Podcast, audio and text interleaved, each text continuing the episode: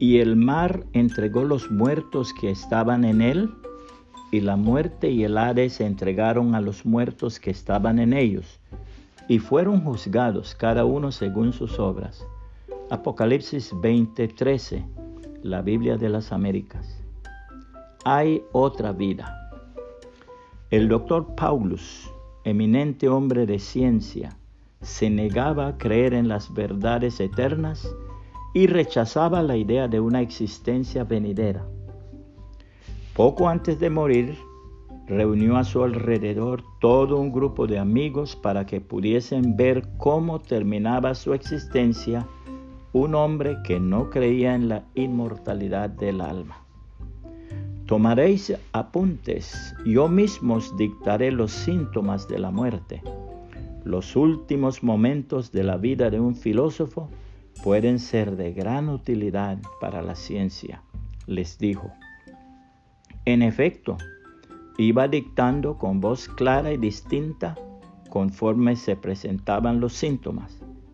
Sintiéndose ya muy débil, murmuró, He aquí el punto de disolución, he aquí el fin de lo que llaman alma.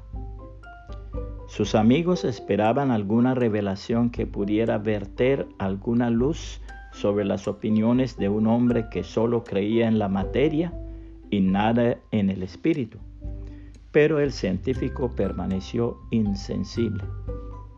Esto duró algunos instantes, cuando de repente, sobresaltándose el moribundo, cuyos ojos brillaron con una expresión extraordinaria, exclamó, hay otra vida, hay otra vida.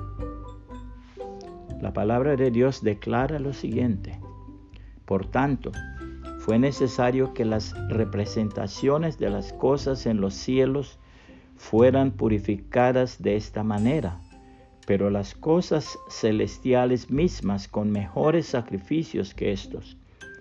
Porque Cristo no entró en un lugar santo hecho por manos, una representación del verdadero, sino en el cielo mismo, para presentarse ahora en la presencia de Dios por nosotros, y no para ofrecerse a sí mismo muchas veces, como el sumo sacerdote entra al lugar santísimo cada año con sangre ajena.